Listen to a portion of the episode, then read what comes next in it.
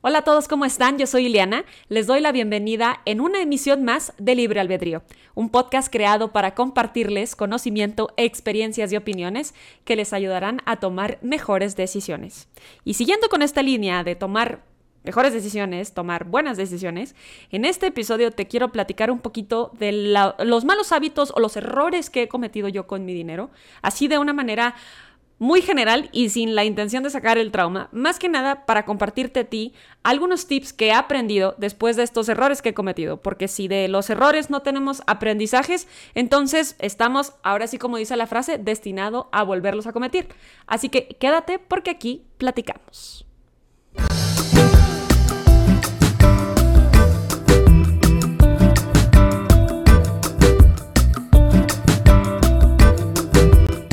Pero antes de continuar, te invito a que te suscribas, le des like y compartas este y todos los episodios de Libre Albedrío que tú creas que son útiles para que le lleguen a más personas y más personas podamos aprender de un poquito de lo que aquí compartimos.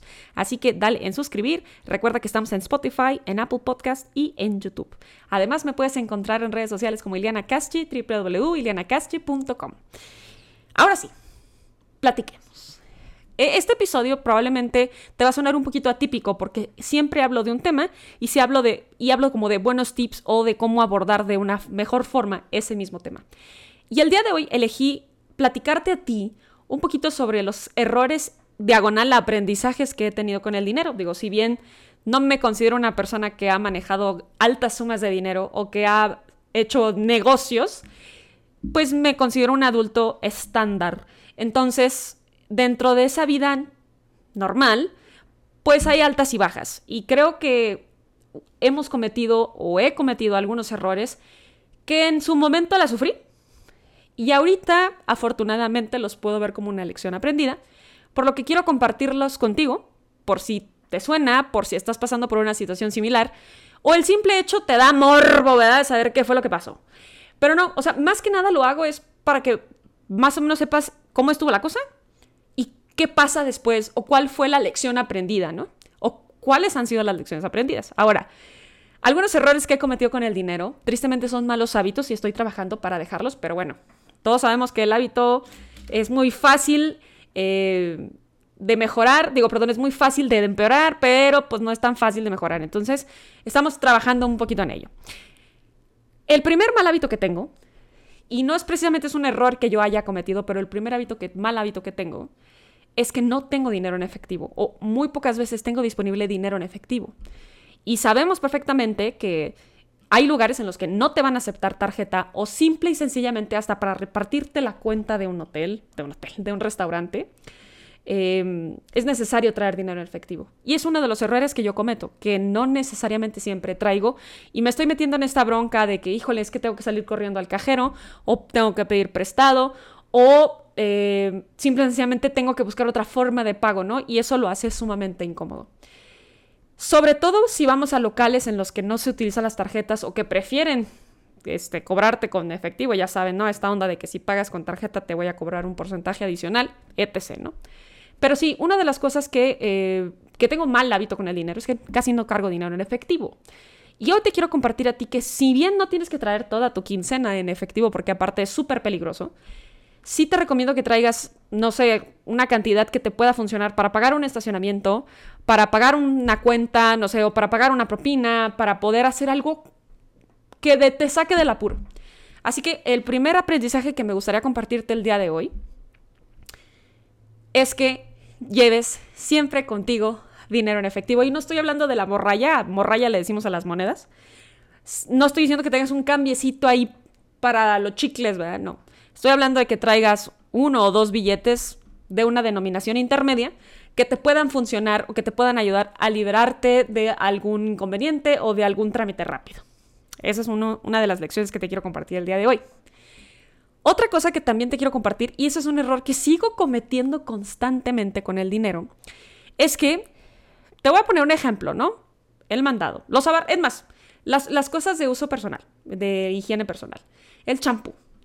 Yo soy una persona que, pues por ejemplo, yo tengo mi champú y digo, ah, el champú ya se me está acabando. Antes de que se acabe, voy y compro al súper y compro champú. Entonces, en mi casa hay, o al menos en mi baño, está el champú y luego está otro nuevo. Pero resulta que el champú tarda mucho más tiempo en acabárseme.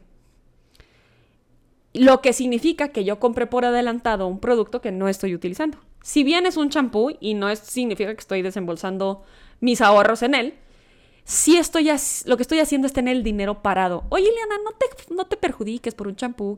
Bueno, sí, le estoy poniendo un ejemplo muy pequeño, pero eso me pasa constantemente, sobre todo con los artículos de consumo personal. Y a veces digo, ah, bueno, pues si yo tengo que comprar desodorante y me están dando una oferta, si compro tres, pues entonces ahí tengo tres desodorantes parados. Y ya sé que tengo desodorantes de aquí a largo plazo y sé que los voy a utilizar y que no se me van a echar a perder. Pero ¿era necesario que los comprara de una vez? ¿O solamente caía en una oferta? Y es que eso me pasa mucho. Digo, ah, mira, no necesito este champú, todavía me queda medio bote, pero este está en oferta. Entonces, para aprovechar la oferta me lo llevo de una vez. Y sí, sí iba a tener que comprar champú eventualmente, sin embargo, no en ese momento. Y ya hice un gasto que no tenía que hacer. ¿Y qué es lo que me pasa? Por ejemplo, me ha llegado a pasar eso que digo, ah, voy a gastar en esto por adelantado para aprovechar un descuento. Y cuando lo tenga que usar, ya lo tengo ahí en la casa. Les voy a poner un ejemplo. Refresco. ¿sí? Digo, ah, mira, están estos refrescos en descuento me los voy a llevar porque eventualmente se me va a ofrecer llevar refresco a alguna reunión y ya los tengo en la casa.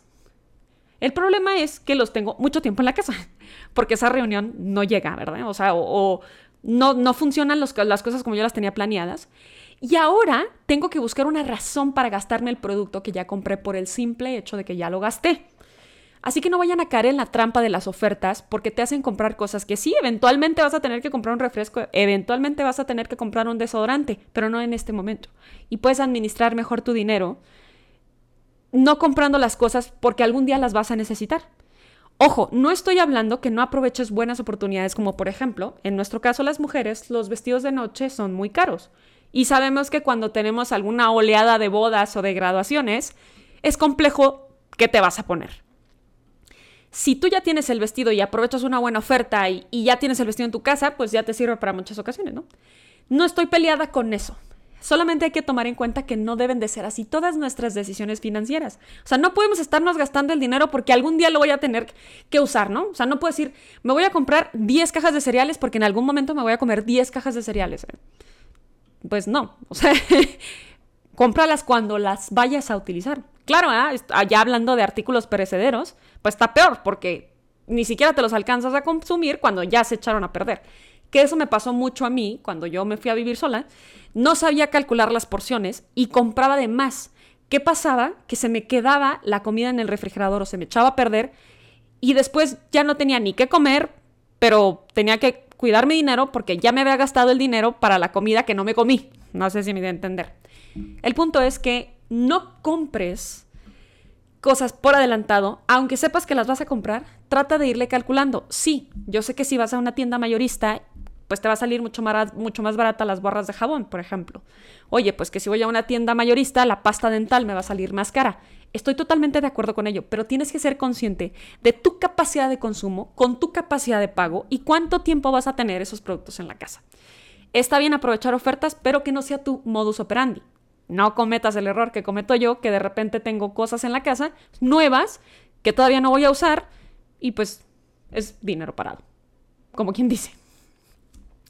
Otra cosa, y esto es algo que siempre he hablado mucho en el canal, de nuestros gastos emocionales. De los gastos porque estoy muy contenta, de los gastos porque estoy muy triste, de los gastos porque estoy eh, muy estresada.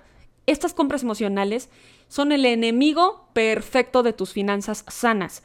¿Por qué? Porque estás comprando como por un impulso, estás comprando por esta necesidad de pues rellenar otro vacío emocional que lo quieres rellenar con un, tarjetazo, ¿no? Cometo ese error y por eso es que platico mucho al respecto de cómo trato de manejar mis emociones, además de ir a terapia, pero cómo trato de manejar mis emociones para que esas compras emocionales no me ganen. Y también algo que me pasa mucho es que luego se me mete una idea en la cabeza y no la puedo sacar de ahí. Aunque sea un producto que no necesito, pero es un producto que ya vi que idealicé y ahora ya lo quiero. No sé si a ustedes les ha pasado que, por ejemplo, les platican sobre un producto en particular y dices, ah, qué padre. Y luego como que por alguna razón, llámese algoritmo de Google o no sé cómo le podemos llamar, pero por alguna razón te empiezas a ver ese producto en todos lados. Y luego ves a alguien de tu círculo cercano que lo trae. O bueno, al menos una persona con la que interactúas. Y dices, ah, caray, no, pues ahora lo quiero más. Porque cuando idealizas un producto pero que no está en tu contexto, bueno, lo ves lejano y está bien. Pero cuando idealizas un producto y que alguien de tu contexto ya lo utiliza, dices, yo quiero ser esa persona también. Trata de no comprar basado en idealizaciones, basado en querer comprar más no necesitar. Que también eso a mí me ha llevado a hacer algunos gastos innecesarios. No quiero decir innecesarios, pero les voy a poner un ejemplo. O sea, yo me quiero comprar otra cámara. Y sí lo quiero hacer, pero a, veces digo, bueno, pero le voy a dar el uso, le voy a sacar el jugo en relación al gasto que implica una cámara nueva. Al no, ya el próximo episodio ya voy a tener cámara nueva, muchachos. El punto es que cuando tú vayas a hacer una compra, y eso también lo he platicado en, el podcast o lo subo también en cuando, subo contenido a redes sociales, platico de la ley de las 48 horas. Cuando quieras comprar algo y lo encuentres y encuentres el precio que quieras, espérate 48 horas. Si después de 48 horas quieres el producto, entonces quiere decir que sí lo debes de comprar. Y en mi caso, a veces cometo el error de no esperarme. Y ojo, no estoy hablando también de cosas muy caras. Simple y sencillamente los antojos. Se me antojan unas papitas y digo, oye, pero pues no tienes la necesidad de comprarte unas papitas, ni hambre tienes. Pero la mente es gacha y se te queda la idea en, en ese momento de que quieres esas papitas y no ando tranquila hasta que me las compro. Y eso es una cuestión emocional y eso es una cuestión que me pasa mucho y es otro aprendizaje que quiero compartir contigo. No dejes que la mente te haga gastar de más. Otra cosa eh, que, que cometo este error, y este no es tanto, no tiene tanto que ver con un gastar dinero, pero sí tiene que ver en cómo utilizo las cosas o qué valor le doy a las cosas cuando ya las compré. Y esto tiene mucho que ver conmigo al momento de desprenderme de algo, particularmente ropa, por el valor que le atribuyo a las cosas. O sea, esto es una cuestión también ya de, ver en terapia, el apego psicológico hacia la ropa. Pero les platico que en mi caso batallo mucho para deshacerme de la ropa. Y estoy hablando de ropa que, que tiene muchos años, que está muy desgastada y que realmente ya no me voy a poner que se encogió, ¿da? La ropa se encoge y lo ya no me queda. El punto es que me cuesta mucho deshacerme de ello y más me cuesta porque, vamos a suponer, una blusa, ¿no? Que compré hace 10 años. En ese momento ahorré o alguien me compró esa, no sé, mis papás o alguien me regaló esa blusa. Y era una blusa cara. Y entonces, 10 años después, por supuesto que ya no tiene un valor económico igual, ¿verdad? Pero en mi mente se queda. Y no es que me me aprenda exactamente el precio, pero yo sé cuánto me gasté en ciertas prendas de ropa y no me deshago de las prendas porque siento que estoy tirando el dinero. Yo sé que es una cuestión, les digo, es una cuestión de terapia, pero sí es una cuestión en la que te invito y me autoinvito a retirar el valor económico de las cosas una vez que ya le sacaste jugo. ¿Qué caso tiene que yo esté recordando un vestido de noche, un pantalón, no, es que en su momento me salió muy caro, entonces mejor lo conservo. Ya no, ya ni me cierra. Esa es la realidad.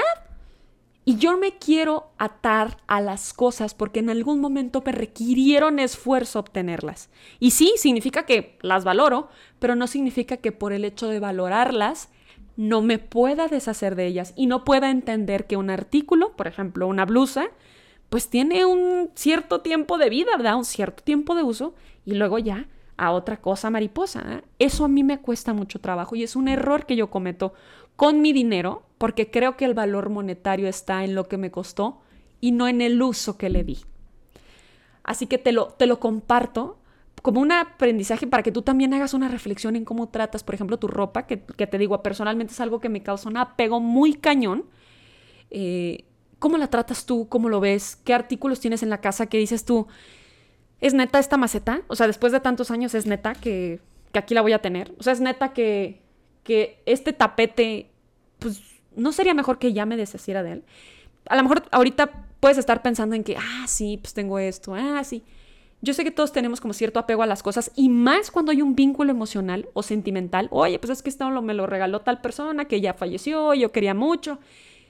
Todo eso, todo eso nos va generando un apego que puede o no ser bueno. Sí, o sea, yo te, yo te invito a que reflexiones sobre las cosas que tienes y en su momento te costaron esfuerzo, pero ahorita ya dieron lo que tenían que dar. Y lo más importante es que esto le va a dar paso a cosas nuevas, ¿verdad? O sea, porque yo, no sé si les ha pasado a ustedes, que me salen los recuerdos en redes sociales y resulta ser que traigo la misma blusa de hace siete años. Y es como, pues ya no, o sea, o, bueno, si la vas a usar para lavar el carro como quiera, pero la sigues usando como la blusa estelar, ¿no? Y eso es algo que a mí me costó mucho aprender, mucho tiempo entender, pues más que nada. Y bueno, o sea, ya para terminar esta, estos consejos financieros, eh, que así para repasar, hablábamos de gastar emocionalmente, hablábamos de no traer dinero en efectivo, hablamos de gastar en adelantado por ser previsora o por aprovechar una oferta, pero luego tienes el dinero parado. Hablamos también del apego que tenemos a las cosas y que nos impiden deshacernos de las cosas cuando ya no las necesitamos. Y, el último este, tip que te quiero compartir es básicamente un cierre, ¿no? No eres tu dinero. Y eso es algo que yo, lo voy a ser muy sincera, a veces lo aprendo y a veces lo desaprendo.